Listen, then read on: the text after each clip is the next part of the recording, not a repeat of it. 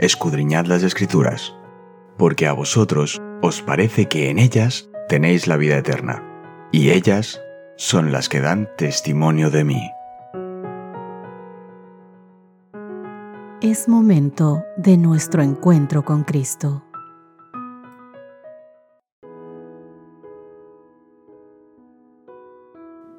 Hola, hola, ¿qué tal queridos amigos? Qué gusto poder encontrarme nuevamente con ustedes. Una nueva semana, un nuevo inicio de semana en el que el Señor nos permite regocijarnos al abrir su santa palabra y seguir estudiando el libro de Salmos. Estoy más que segura, querido amigo, que durante todo este trimestre vamos a aprender muchísimas cosas para mejorar nuestra relación con Dios. Y al mejorar nuestra relación con Dios, nuestra relación personal, con nuestra familia, con nuestros compañeros de trabajo, con la sociedad entera, mejorará también, porque necesitamos tener una base maravillosa, personal, limpia y pura de un encuentro con Dios todos los días para poder tener un buen encuentro con el resto de personas. Y esta semana vamos a estudiar cómo orar Enséñanos a orar es el título de esta semana. Así que, aparte de un título, va a ser nuestra premisa de oración. Pedirle al Señor que nos enseñe a orar. Y nuestro texto base lo encontramos en Lucas capítulo 11, el verso 1. Un día estaba Jesús orando en un lugar, y cuando terminó, uno de sus discípulos le dijo, Señor, enséñanos a orar, como Juan enseñó a sus discípulos. ¿Sabéis? La creencia de que únicamente la oración espontánea es real, no la oración de memoria, parece prevalecer entre algunos cristianos. Sin embargo, los discípulos de Jesús se sintieron inmensamente recompensados cuando le pidieron que les enseñara a orar. Dios colocó un devocionario, Salmos. Lo puso en el corazón de la Biblia, no solamente para mostrarnos cómo oraba el pueblo de Dios en la antigüedad, sino también para enseñarnos cómo podemos orar nosotros hoy. Desde la antigüedad, Salmos ha dado forma a las oraciones del pueblo de Dios, incluyendo las de Jesús. Esta semana analizaremos algunas de ellas y veremos el papel que desempeñaron los salmos para ayudar al pueblo de Dios a transitar su vida de peregrinaje y no solamente eso, sino a crecer en su relación con Dios.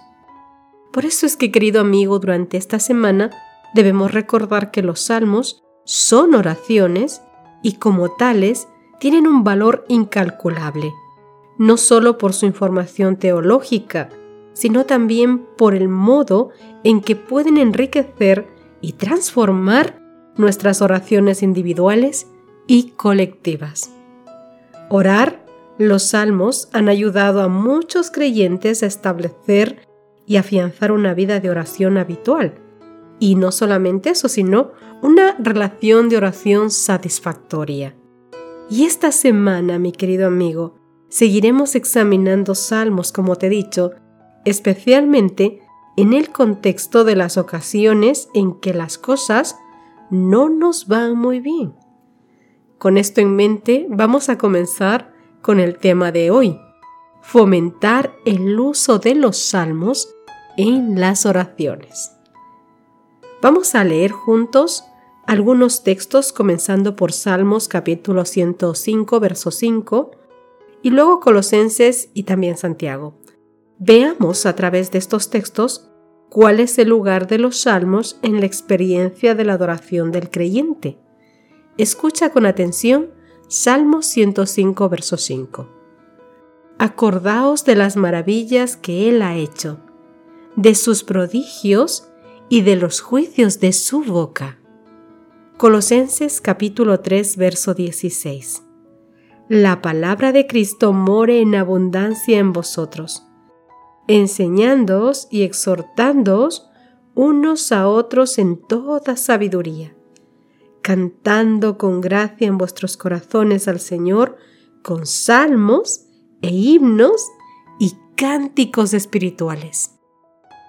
Santiago capítulo 5 verso 13 también nos habla sobre este asunto y nos dice, ¿está alguno entre vosotros afligido?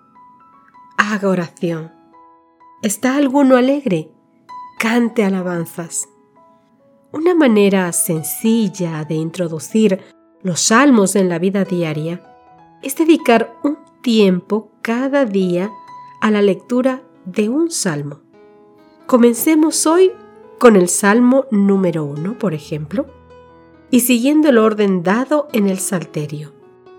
Otra manera es leer los salmos que corresponden a la situación actual, sea cual fuere. Hay salmos de lamentación, salmos de lamento comunitario, salmos de acción de gracias, himnos, salmos penitenciales, salmos sapienciales, que buscan la sabiduría y la guía de Dios. También tenemos salmos históricos, salmos que contienen enojo y furia, y salmos de peregrinación. Durante todo este trimestre, mi querido amigo y amiga, nos ocuparemos de muchos de ellos y estudiaremos estos salmos en el contexto en el que aparecen. ¿Cómo deberíamos leer los salmos? En primer lugar, leemos el salmo haciendo una sencilla reflexión y luego oramos. Meditar en el Salmo implica reflexionar sobre sus diversos aspectos, el modo en el que el salmista se dirige a Dios y los motivos de la oración. Piensa en cuánto se asemeja tu situación a la experiencia del salmista y cómo podría ayudarte el salmo a articular tu experiencia. Te sorprenderá la frecuencia con la que te vas a sentir identificado con lo que estás leyendo. Si algo en el Salmo te desafía, reflexiona. Por ejemplo, si el Salmo corrige tus falsas esperanzas actuales con respecto a algo que te enfrentas, contempla el mensaje del Salmo a la luz de la persona de Cristo y de su obra salvífica, y la esperanza a largo plazo de que la obra de Cristo nos ofrece a nosotros esperanza.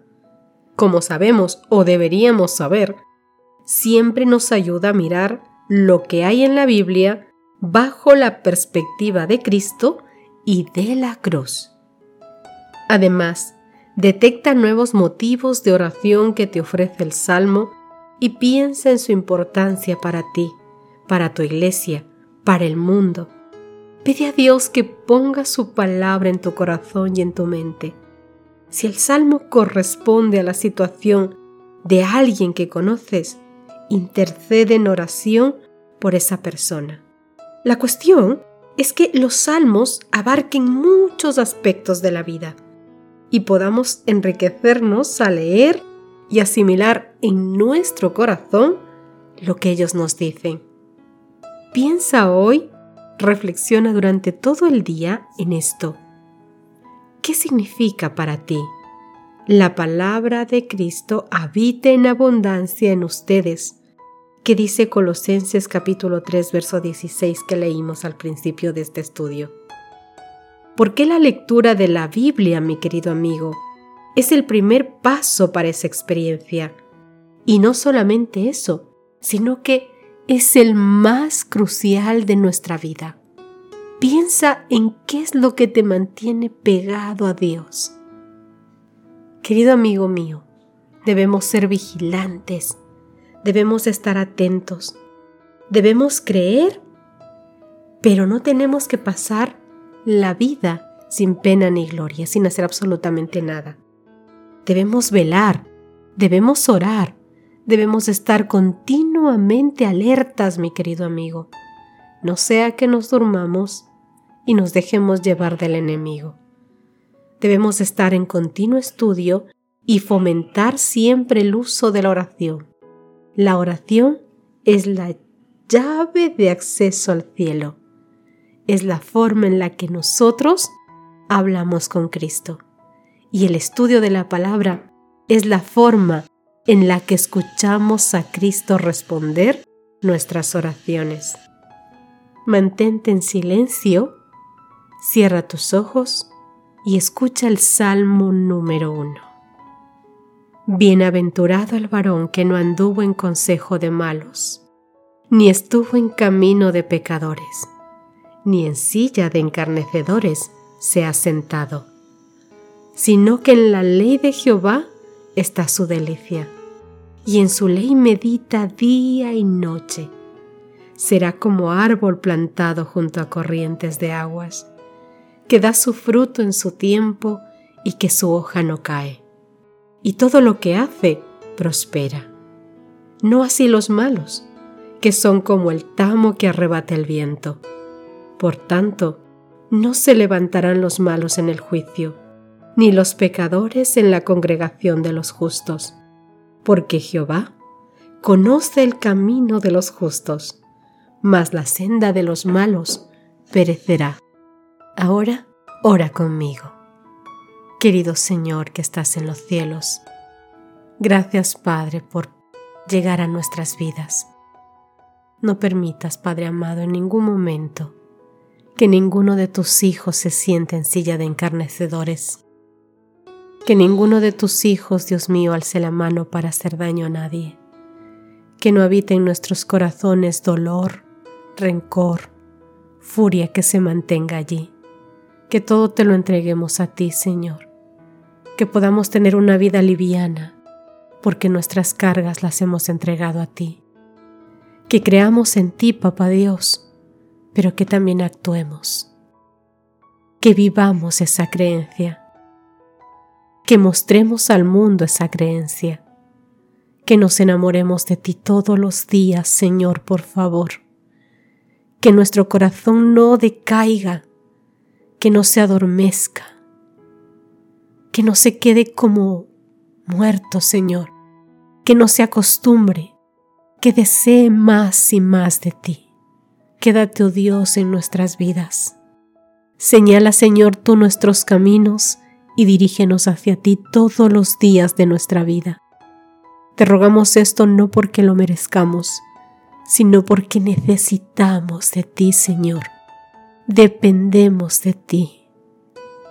Tú eres la vida, tú eres el camino, tú eres el agua, tú eres el viento, tú eres el aire. De ti necesitamos para vivir, Señor. Fuera de ti no somos nada. No quites tus ojos de tu pueblo. No dejes de escucharnos, Dios mío. Quédate en nuestros corazones y abrázanos fuerte por si en algún momento queremos irnos, que tus fuerzas no nos dejen, que estemos a tus pies siempre, Señor. Te lo ruego en el nombre bendito de Cristo Jesús, porque tú has dicho que todo lo que pidamos en el nombre de tu Hijo será dado, Dios mío. Por eso te suplicamos esto, Señor, en el nombre de Jesús. Amén y amén. Que Dios te bendiga, mi querido amigo. Nos encontramos mañana. Gracias por acompañarnos. Te recordamos que nos encontramos en redes sociales. Estamos en Facebook, Twitter e Instagram como Ministerio Evangelike. También puedes visitar nuestro sitio web www.evangelike.com.